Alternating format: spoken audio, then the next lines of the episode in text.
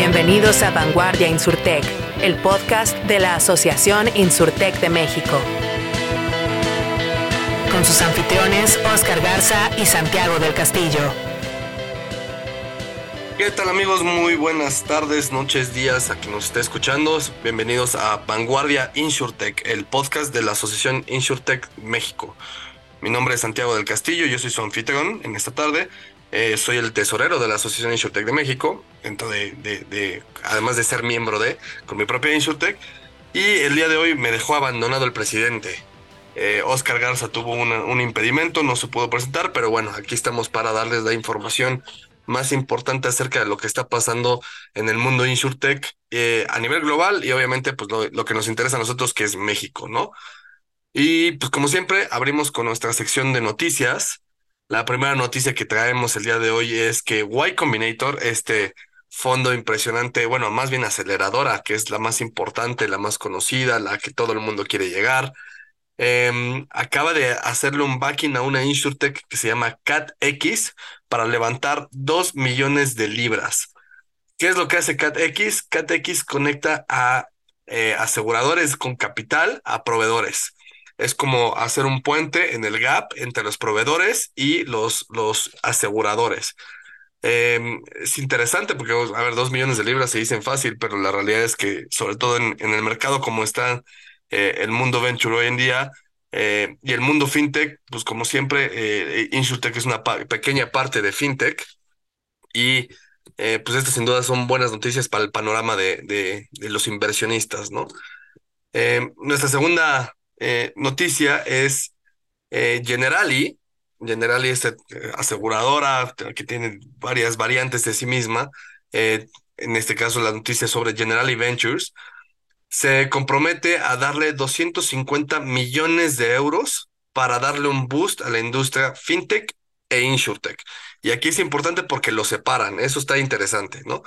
Um, Generali ha hecho un Kickstarter de, sus últimas iniciativas de Venture Capital y a través de este tipo tema de innovación, identificar em, oportunidades de mercado frescas, ha dedicado a eh, eh, colocar 250 millones de euros para tener un spotlight dentro de las insurtech y las fintech, que sin duda pues es, es algo muy interesante, se está moviendo el, el mercado de capitales eh, y en este sentido pues a todos que estamos metidos en el mundo insurtech y en general en el mundo tech nos interesa mucho, ¿no?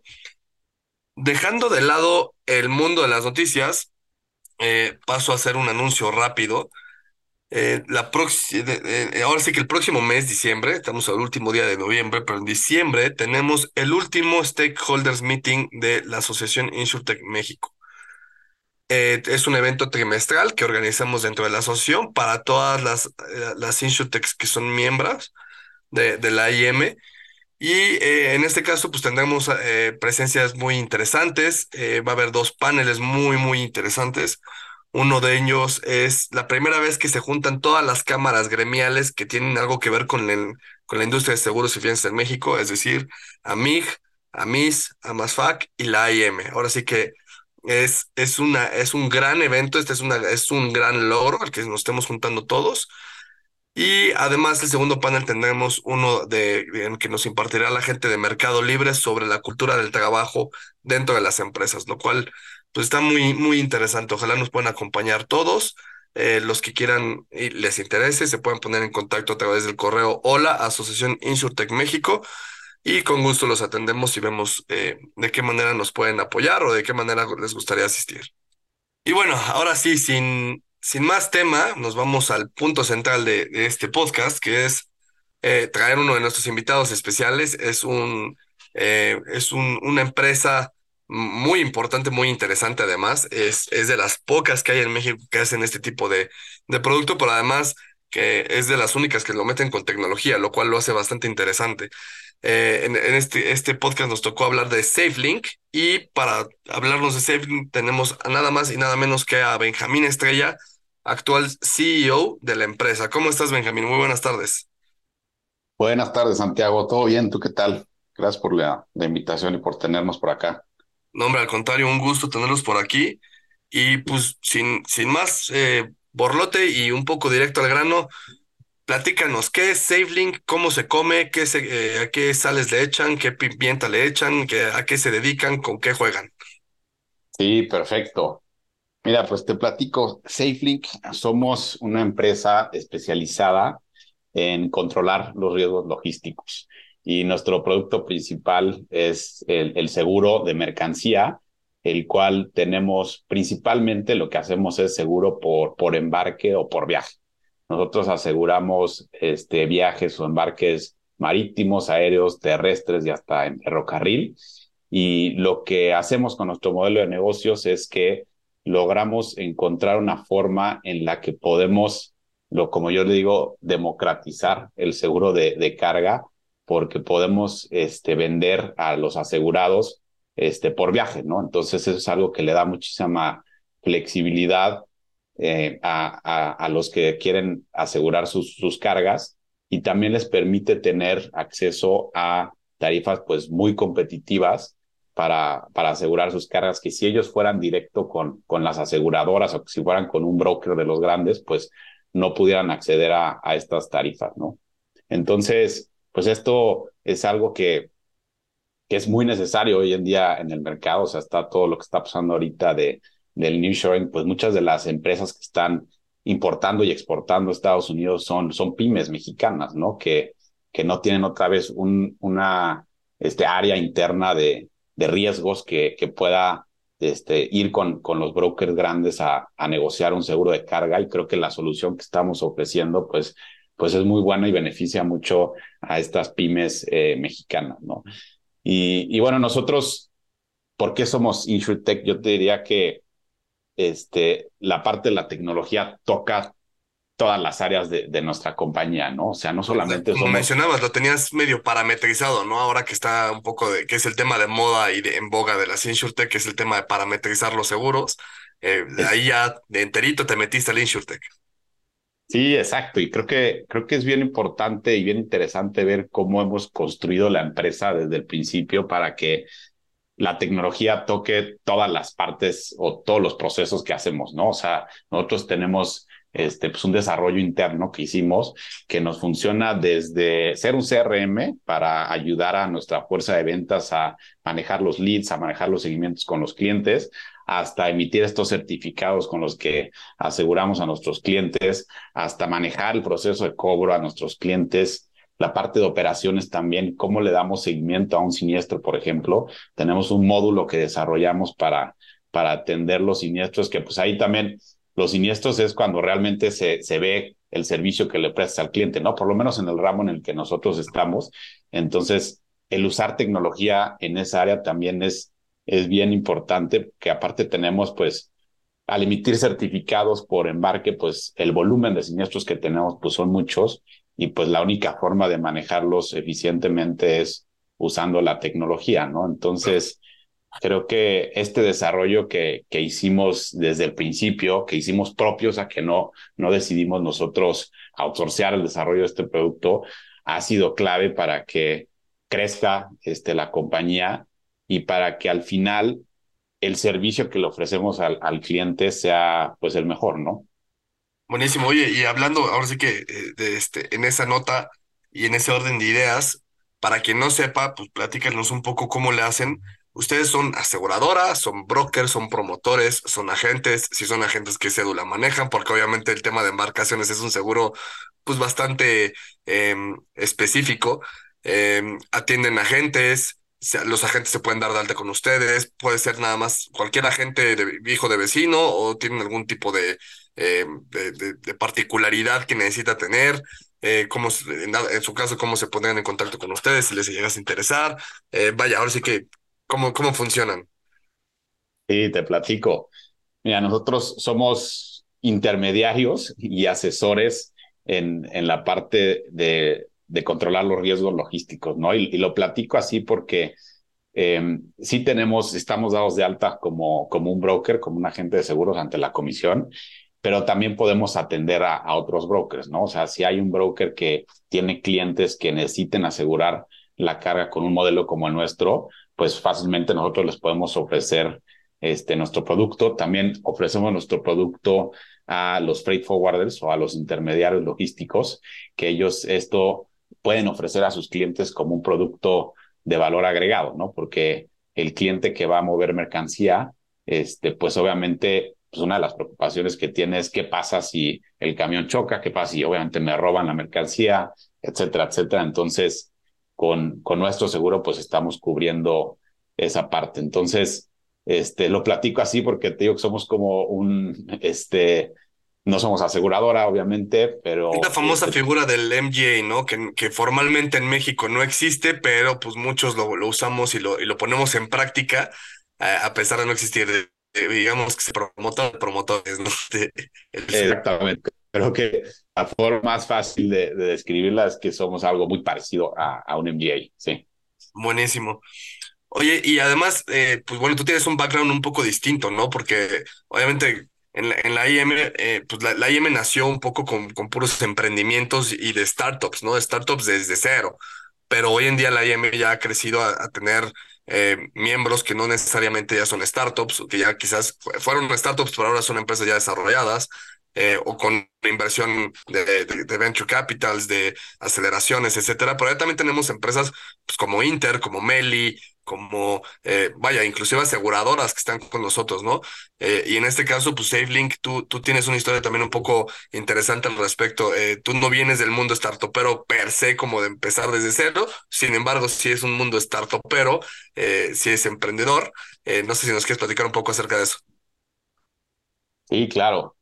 Les platico. Pues mira, yo, como lo, lo platico, es que vengo del mundo de las inversiones este, las inversiones de, capital privado, pero siempre me ha gustado estar en proyectos en donde no solamente haces una inversión de capital, sino que te involucras también en la operación de la compañía en la que inviertes para agregar valor de alguna manera, ¿no? Entonces, yo este, pues soy financiero por, de, de, de mi carrera, este, estuve unos años como parte del equipo fundador de una plataforma de inversión, pero en ese entonces era el sector de alimentos y bebidas, y ahí lo que, lo que hicimos fue justo esto que te platicaba, ¿no? Juntamos un grupo de inversionistas, un equipo que tenía experiencia en el sector levantó este capital y en ese entonces decidimos eh, invertir para armar una plataforma en el sector de alimentos y bebidas y con el equipo que teníamos, pues agregar valor a estas compañías en las que invertíamos y al tener un poquito más de escala, pues teníamos un mejor equipo directivo, teníamos más poder de negociación con los clientes, con los proveedores y en general creamos pues eficiencias en esas, empresas en las que invertimos y afortunadamente también pues bastante crecimiento. Luego tuve la oportunidad de estudiar un MBA en la Universidad de Chicago en Booth eh, y luego después de Booth pues yo quería regresar a México a, a emprender algo pero no sabía exactamente qué era lo que quería hacer desde cero y también reconocía que, que mi experiencia y mis habilidades pues no eran arrancar algo desde cero, ¿no? Este, creo que para, para emprender algo desde cero, como muchos de los miembros aquí de la asociación, tienes que tener unas, este, unos skills bastante específicos y, y que yo respeto muchísimo porque no es nada fácil, como, como la gente aquí sabrá, y yo reconocí que no tenía esos skills, ¿no? Entonces lo que hice fue otra vez juntar un grupo de inversionistas identificar una, una oportunidad de inversión que afortunadamente encontramos en SafeLink y luego invertir en la compañía, asociarnos con el, con el fundador este, y pues traer recursos que no fueran solamente capital para poder llevar a SafeLink pues al, al, siguiente nivel o al, a la siguiente etapa en la vida de, de la compañía, ¿no? Entonces, con, con estos recursos que, que, que trajimos a la compañía, pues son, por ejemplo, muchos de mis inversionistas tienen muchos años de experiencia en la industria de, seguros y en estos modelos pues, parecidos a, a los MGAs, ¿no? Eh, también tienen mucha experiencia algunos de ellos en la industria de, de logística, ¿no? Que muchos de nuestros clientes pues, son operadores logísticos y nosotros dentro de la plataforma necesitábamos entender bien a nuestro cliente, ¿no? Entonces, tener inversionistas que hayan operado empresas de logística, pues agrega muchísimo valor a la compañía. Si sumas los años que tienen de experiencia nuestros inversionistas en la industria de seguros como tal, son más de 100 años de experiencia. En la industria de logística han de ser también otros 60 años de experiencia, ¿no? Entonces, creo que, como les platicaba, pues es una forma de no solamente invertir con recursos y con capital en la compañía, sino tratar de agregar algo más, ¿no? Este, te iba a preguntar que por qué el mundo insurte, pero me acabas de contestar por completo. Este, el tema logística y el tema seguros, ahí es donde le sabían y pues ahí se metieron. Este, oye, te quería comentar, eres también em, de los pocos casos que hay en México, pero que sin duda empieza a moverse hacia allá el mercado a nivel global de las InsurTech y es como que el, deber ser a dónde se debería mover, pero es de los CEOs que no son founders, ¿no? Eh, ahora sí que ya el founder se hace a un lado, eh, digo, no necesariamente que se salga de la empresa, pero le, da, le da cabida al crecimiento propio que pueda tener la, la, propia startup eh, para crecer y, con un liderazgo eh, con expertise pues distinto, ¿no? Un poco diferente al, al expertise de, de, un, de, un, de un emprendedor empedernido, ¿no? Sí, justo, creo que somos pues uno de esos pocos casos que hay en México, pero cada vez hay y debería de haber más en donde tanto al founder como a nosotros nos hizo mucho sentido este, este esquema, ¿no? O sea, el founder sigue siendo accionista y tenemos una excelente relación, nos convertimos en unos muy buenos amigos. Eh, también, obviamente, pues nos asesora en, muchísimas cosas, este, todavía está involucrado en más que en, en la dirección y en la estrategia de la compañía y, para mí es importante no perder esto que, tiene el founder. Em, pero también pues se complementó con todo lo demás que, te platicaba y la verdad hasta ahorita ha sido una fórmula que nos está funcionando muy bien, ¿no? O sea, el founder tiene unos skills, como les decía al principio, muy particulares que, que yo respeto muchísimo, pero también el complementarlo eso con, con otras cosas, creo que en ciertas etapas en la vida de una compañía puede hacer muchísimo sentido. Buenísimo, sí, sin duda creo que el mercado al menos la tendencia va para allá, lo estamos viendo en otros países, el mercado se está moviendo hacia allá, y sin duda es, es, es, es, pivotal que puedas tener esa relación buena con, con tu founder, eh, que no necesariamente es el CEO, a veces sí se queda como CEO, CEO pero eh, eh, tiene un equipo un poco más nutrido, ¿no? Que, que le da esta expertise. Oye, y ahora hablando un poco más acerca ya de, de qué es lo que hacen, cómo lo hacen y a qué, y a qué se dedican, Em, justo mencionaste un, tema que, por supuesto que te iba a mencionar yo, es el tema de moda en México eh, y es el tema del nearshoring, ¿no? Ustedes están ahí puestos con, con, con el bullseye en, en la mira. Em, no sé qué tanto se meten en temas tributarios, aduaneros, de importación, exportación, eh, desde el momento en el que ya pisó México, desde antes, eh, ya sea frontera terrestre o frontera marítima o, aérea, ¿cómo, ¿cómo, les está ayudando, quiero pensar, el tema del nearshoring eh, y, cómo lo planean atacar, ¿no?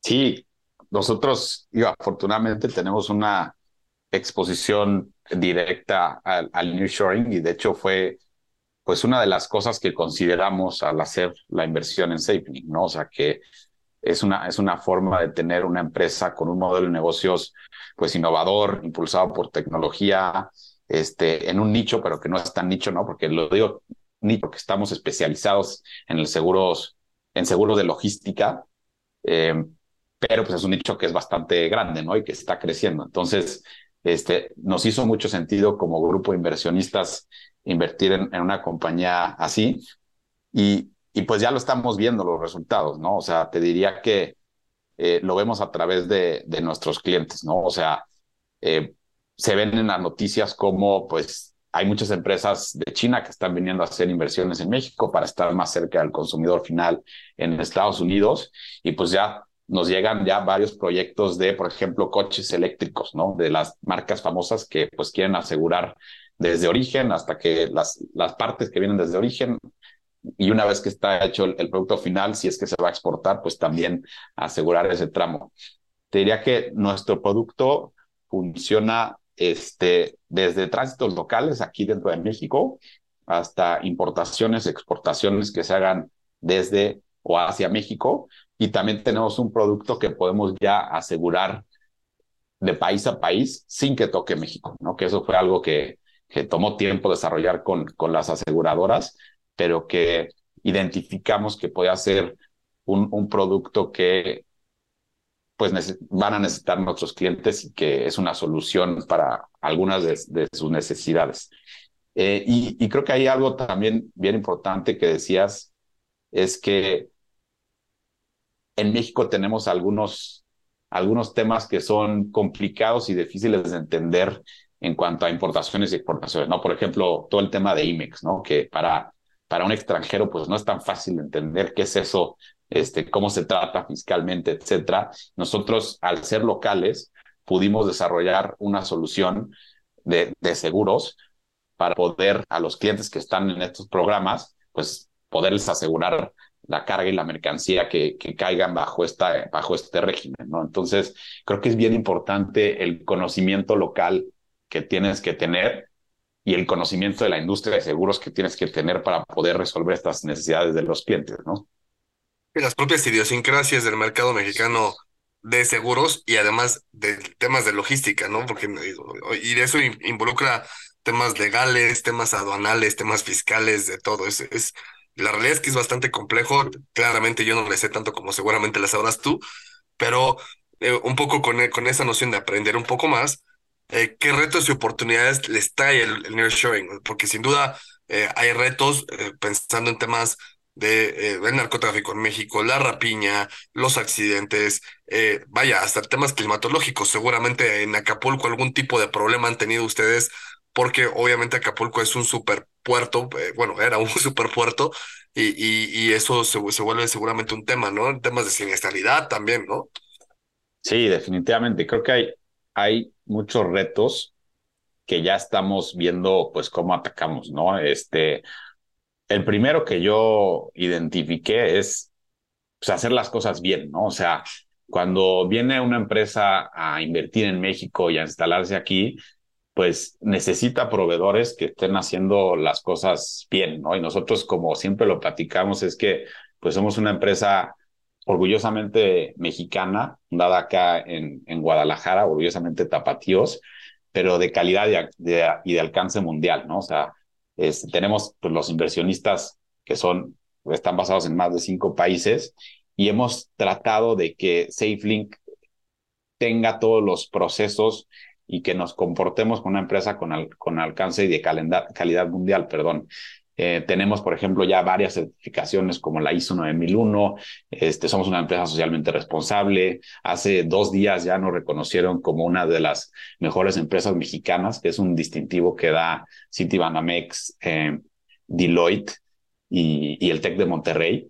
Entonces, creo que es una forma de validar que las cosas que hacemos en SafeLink pues, están hechas bien y que cuando estás en la industria de seguros, aquí muchos de, de, los miembros de la asociación lo sabrán bien, pues mucho de lo que vendes es la confianza, ¿no? De que eh, estás vendiendo un producto que, que funciona, que estás explicando bien los términos y condiciones de la póliza y que cuando vaya a haber un siniestro, pues vas a, a responder, ¿no? Hasta las limitaciones que tienes como, como intermediario, pero que vas a responder a la altura de lo que espera el cliente. Entonces, para nosotros es muy importante que para la gente o para las empresas mexicanas que vienen a invertir en México nos vean a nosotros como esa opción este, institucional y que está haciendo las cosas bien eh, en, lo relacionado a seguros de carga, ¿no? Y también mencionabas otra cosa que sí, la siniestralidad, pues siempre es algo con lo que tenemos que vivir en esta industria. Este, se viene año de elecciones en donde también la, la inseguridad en, en las carreteras pues tiende a estar un poquito más complicada y creo que pues la manera de tener eso no controlado, pero sí de ser proactivos con eso es otra vez con tecnología, ¿no? O sea, nosotros estamos desarrollando soluciones internas para poder, pues, identificar más rápido dónde pueden estar los riesgos, cuando hay riesgos, pues, cómo controlarlos internamente, eh, qué, qué es lo que tenemos que ir ajustando para poder manejar de la mejor manera esa, esa siniestralidad y creo que pues, es un problema que dentro de lo que se puede hacer, se debe de resolver también con tecnología. Claro, sí, sin duda. y mencionabas algo muy importante, todo el tema de la, de la seguridad, es el, tema de la confianza y de, y de trabajar sobre, de la mano con los siniestros, eh, porque muchas veces es el cucú de, del tema seguro, ¿no? El siniestro, el que no paga, el que sí paga, el que sí lo hizo bien, el que lo hizo mal, las malas experiencias. Y tú y yo nos dedicamos a mercados completamente distintos, pero haces el approach de tecnología Y no sé si a, si a ustedes les pasa en algún punto que cuando les hablas de tecnología, a algún cliente se imagina acá ya la inteligencia artificial moviendo los brazos para bajar los contenedores y asegurándose que todo, haciendo un, un análisis en- de, de rayo X de que no traigan droga, fentanilo, no sé, alguna cosa así, ¿no? Pero la realidad es que es un poco, quizás menos, menos hollywoodesco que eso. eh, es un poco más un tema de, del análisis de, de la suscripción y el análisis del siniestro, ¿no? Para tener mucho mejor servicio, que ese es lo, que abogamos de InsurTech, ¿no? Es un tema de confianza, pero es un tema de servicio, ¿no? De cumplirte eh, paso a paso lo que se te prometió y lo que tienes la, la, la cobertura y que además que tú entiendas, ¿no? De qué se trata, porque obviamente, imagínate, si yo no sé de transporte, de, de logística, de transporte, imagínate un cliente, ¿no? Eh, un cliente común y corriente, un cliente de vida. Eh, que pues, además, pues ustedes también traen el tema de paquetería, que hoy con Meli, Amazon, este. DHL, te digo, todas estas este, empresas de paquetería también se vuelve un tema interesante, ¿no? Sí, sin duda. Y, y como yo lo veo es un poco lo que platicaba al principio, ¿no? La, la tecnología nosotros la usamos para eficientar todos nuestros procesos internos y para que esa atención que damos al cliente sea excelente, ¿no?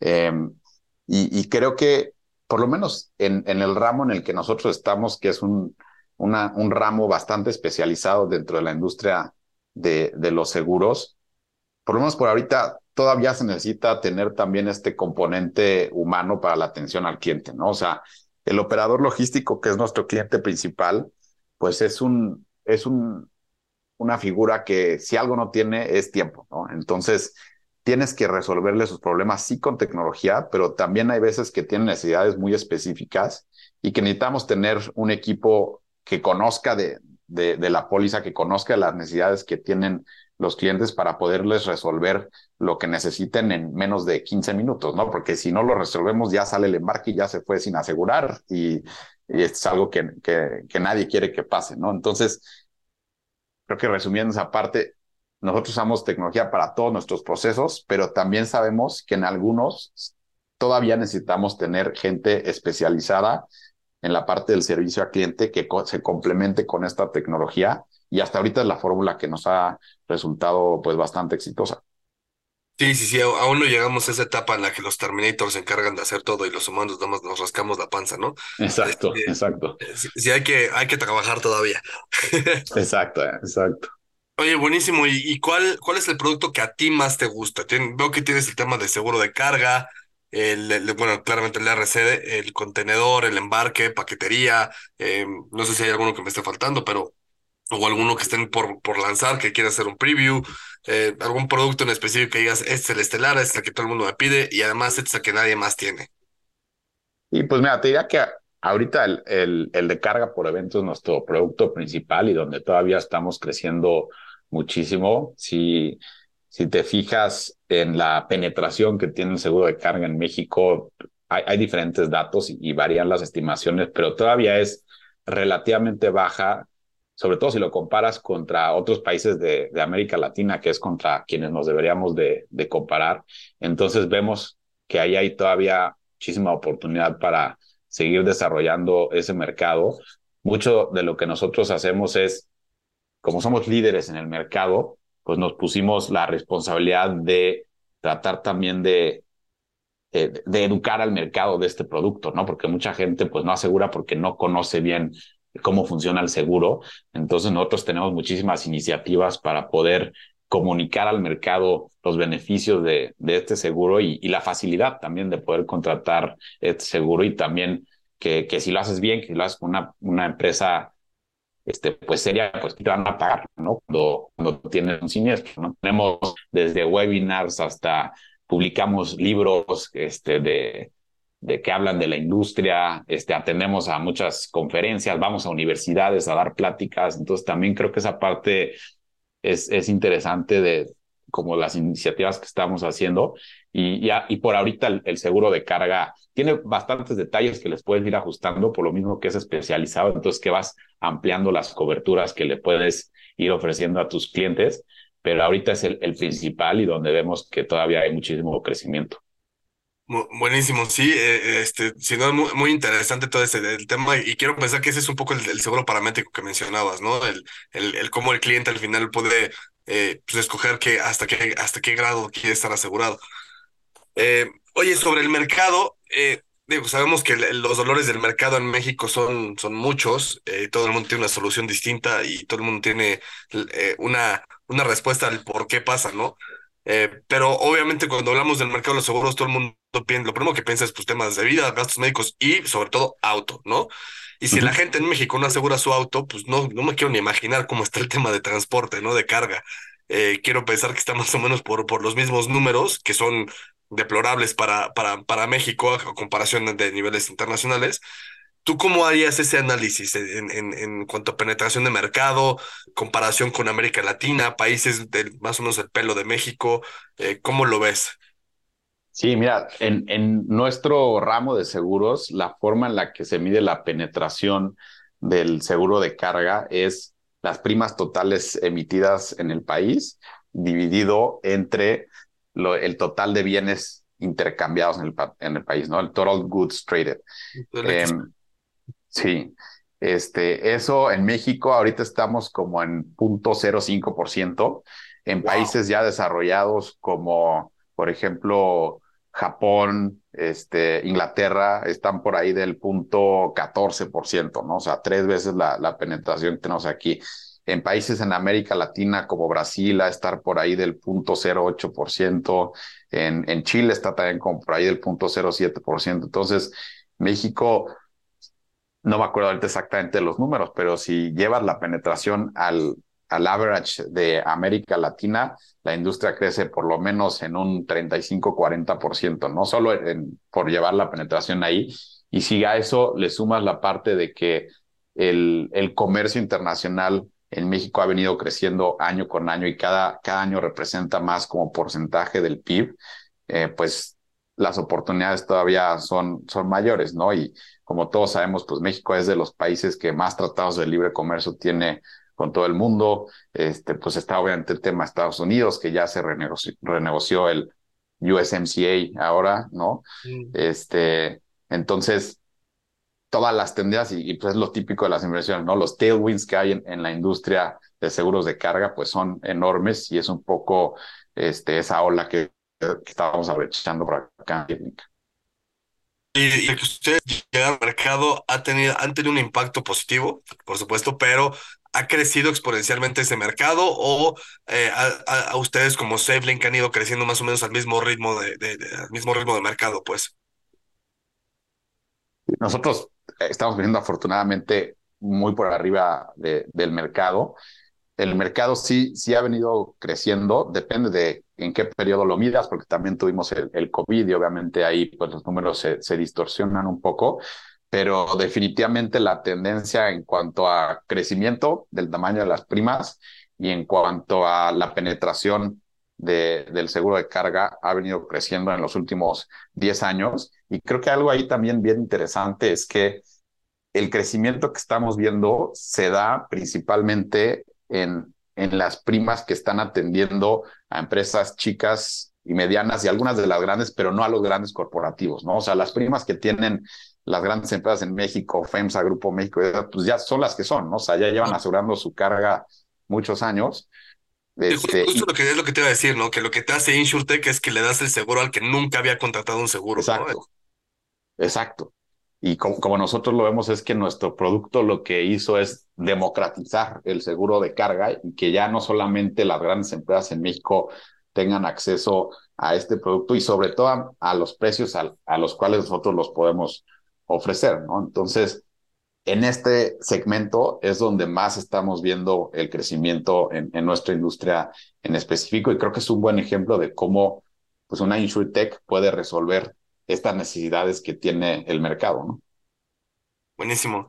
Eh, pues qué, padre que estén creciendo. Eh, mencionabas el tema de COVID. Eh, discúlpame, no te pregunté nada de COVID porque yo ya me hice la promesa de ya no mencionar en absoluto el tema de COVID. Fueron dos años que todo el mundo perdió. Eh, ya sabemos que nos fue mal a todos. Este, y ahora, y ahora sí que, bueno, eh, habrá quien, a quien le ido peor y a quien le ido mejor, ¿no? Pero, pero sin duda, pues, a el tema de carga y de transporte, sin duda, pues, estuvo parado el mundo. Em, ¿Algún comentario extra que quieras mencionar? ¿Algún, eh, digo, sé que tienen oficinas en varias ciudades de México, que, también tienen presencia en el extranjero, son de las pocas InsurTech en México que tienen una presencia en el extranjero. No sé si hay algún tema que tú quieras platicar en específico. Pues sí, como, como decías, ya, ya tenemos presencia a nivel nacional, o sea, tenemos oficinas desde Mérida hasta, hasta Monterrey, en el Bajío estamos creciendo mucho, nuestra matriz está acá en Guadalajara y es donde este, tenemos ya también muy buena presencia. En la Ciudad de México estamos creciendo muchísimo, hay muchísima oportunidad por allá por razones este, obvias. Y, pues algo que, que también estamos explorando es ver cómo atendemos a nuestros clientes que están exportando a Estados Unidos, ¿no? Porque ahorita podemos asegurar embarques que vayan de México a Estados Unidos, este, y ese tramo está asegurando, pero muchos de nuestros clientes tienen necesidades locales en Estados Unidos, ¿no? Entonces, nosotros al tener inversionistas que están basados en Estados Unidos, muchos de ellos en la industria de, seguros, pues estamos explorando cómo podemos atender esas necesidades que nos están demandando nuestros clientes eh, con un modelo pues similar al que tenemos nosotros, pero ya este, en, en, Estados Unidos, ¿no? Y creo que esa oportunidad es enorme y, es algo que, sobre todo nuestros clientes que están en el norte del país, pero estoy seguro que cada vez nos van a pedir más clientes, es algo que, que identificamos como necesidad y creo que también es algo que se puede resolver con un modelo como, como el nuestro basado en tecnología. Oye, perdón, una, una, pregunta. Este, ahora mencionabas el tema del, del, crecimiento que han tenido, por ejemplo, en el Bajío y, de, y del tema de la atención, sobre todo para Estados Unidos. Eh, un poco tomando en, el, el, punto de vista desde, si quieres, un poco político, pero con todas las megaestructuras que ha hecho el, gobierno actual, hablando, por ejemplo, del tema del tren Maya en, esta, en, en, en la península, el nuevo aeropuerto, eh, la, la, la, refinería, etcétera, todos estos megaproyectos, ha habido un desbalance en el crecimiento por las zonas geográficas del país, que tú digas, oye, el Bajío está creciendo menos de lo que generalmente crecía y ahora la península está creciendo más, o se proyecta y se perfila que vaya a crecer más. ¿Cómo sería tu análisis en cuanto al mercado? Sin, obviamente, sin tomar en cuenta lo político. Sí, sí mira, nosotros como como podemos medir eso es pues de la información que recibimos de nuestros clientes, ¿no? Al final nuestros clientes son los que están moviendo mercancía en cada región del país y podemos tener como un pulso de, de, en dónde vemos que se están moviendo más, más cosas sin que los datos que tengamos sean este, exactos y que abarquen toda la región o todos los, los, lo, las personas que están moviendo mercancía en todas las regiones, ¿no? Nos encantaría tener a todos los clientes de todo el país, pero, pero hay regiones donde tenemos más presencia que, que otras. Lo que sí te diría es que sí hemos visto mucho más actividad en el noreste del país, este, en Nuevo León principalmente, en, este, en, Monterrey, en, en Laredo, en Nuevo Laredo. Este, ahí hemos visto muchísima actividad en el último, yo diría, año, año y medio, pero también con nuestra oficina en Mérida, por ejemplo, estamos viendo que hay mucha actividad allá de otro tipo, de otros sectores, pero también mucha actividad. Y estamos, por ejemplo, ahorita analizando mucho la región de, del Istmo de Tehuantepec, con todo lo que se ha anunciado también de crear este corredor para poder mover mercancías. Eh, creemos que ahí también va a haber mucha oportunidad y lo que tratamos nosotros es de ser bastante proactivos, ¿no? O sea, cuando identificamos que hay una zona en la que puede haber oportunidad, pues la empezamos a explorar, tenemos todo un proceso para empezar a, a hacer nuestro análisis. Este, y pues vemos si se confirman nuestras hipótesis de que hay oportunidad ahí, pues lo que hacemos es abrir una oficina y atender a los clientes de manera local, porque también como como mencioné anteriormente, al cliente también le gusta que estés ahí, ¿no? O sea, que si necesita algún tema y que necesitas que lo vayas a ver a, a la oficina, pues que también tengas presencia si, si es necesario. Y el trato humano, ¿no? Al final es, es sí, mucha tecnología, pero a mí me, me háblame la cara, ¿no? Exacto, creo que es, hay que, hay que encontrar el, el balance y, y encontrar también muy bien eh, cómo esa interacción a través de la tecnología se puede mejorar y darle como esa experiencia al cliente de, de, de, de sorpresa, ¿no? Como la wow experience de que, ah. que no solamente es una, una atención al cliente este, como un vendedor de seguros como antes, es que realmente con tecnología la, exper la experiencia sea radicalmente diferente y que la satisfacción sea este, pues muy buena, ¿no? El típico ejemplo de Starbucks vende experiencias, ¿no? Este, no te vende café. exacto, exacto. Buenísimo, Benjamín. Pues, eh, ¿dónde te podemos encontrar? Eh, ¿Quieres dejar tus datos? Digo, obviamente no, no, no, no te incitaré que dieras tu teléfono, a menos de que así lo desees, pero tu sitio web, eh, agentes, clientes, cómo te pueden encontrar, cómo te buscan, a, a SafeLink, a ti, vaya. Sí, perfecto. mira, SafeLink, nuestra página es safelinkmexico.com y a mí en lo personal, yo la única red social que uso es LinkedIn. Estoy ahí como Benjamín Estrella Contreras. Exacto. Entonces, cualquier cosa que, que necesiten por ahí, con mucho gusto. Buenísimo, pues muchísimas gracias. Les recordamos que tienen, eh, al menos es, la información que estoy viendo yo en tu sitio web, oficinas en Guadalajara, Ciudad de México, León, Monterrey, Querétaro, Mérida, Guatemala y Panamá, siendo un ejemplo de InsurTech exportada a, pues en este caso, Centroamérica, eh, por lo cual, pues muchas felicidades. Em, eh, SafeLink, una empresa más de la Asociación InsurTech México, miembro. Benjamín, muchísimas gracias por este espacio que nos regalaste. Em, ¿algún último mensaje con el que te quieras despedir? Pues nada, muchas gracias a ustedes por, por la invitación. Felicidades por el podcast y por la iniciativa. Buenísimo. Pues muchísimas gracias, Benjamín. Eh, queridos escuchas, una vez más, aquí estamos en Vanguardia InsurTech, el podcast oficial de la Asociación InsurTech México.